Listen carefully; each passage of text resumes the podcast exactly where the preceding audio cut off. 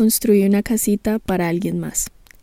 Escribo con alma de niña porque siento que esa es la forma en la que veo las cosas cuando las hago con amor.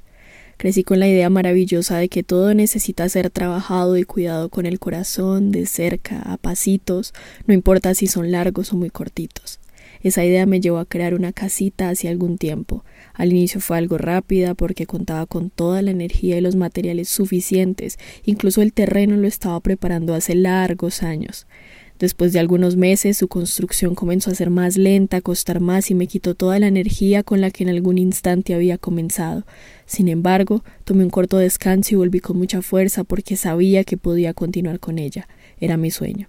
Saqué diferentes fotos y videos del lugar. Mi casita estaba quedando tal y como quería, como la soñaba, como la anhelaba. Nadie en el barrio tenía una así. Ni siquiera existía alguien que quisiera su casita tanto como yo a la mía. Solo existían casas pequeñas, torcidas, opacas o solas.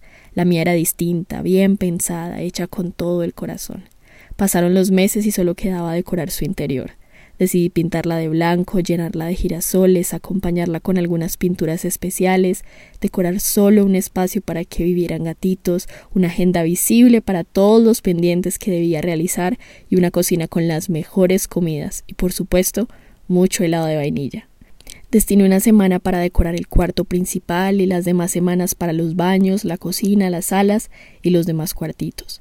Al llegar la tercera semana, noté que el primer lugar que había limpiado, decorado y arreglado estaba comenzando a destruirse, así que decidí de nuevo a él para arreglarlo y me tomó unas semanas más.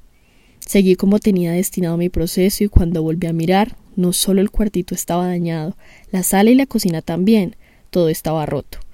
No entendía, cada esfuerzo que hacía era inevitable y no podía sacar más fuerzas.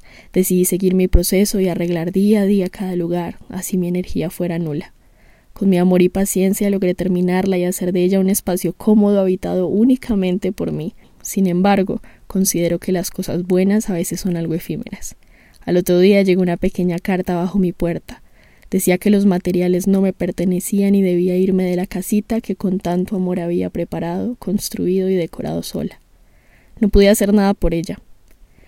Vivo recorriendo las calles, pasando por su lado, recordando el proceso y el amor que puse en ella. Duele saber que ella no es mía, duele saber que creí que sería para siempre, duele entender por qué esos materiales no puedo conservarlos.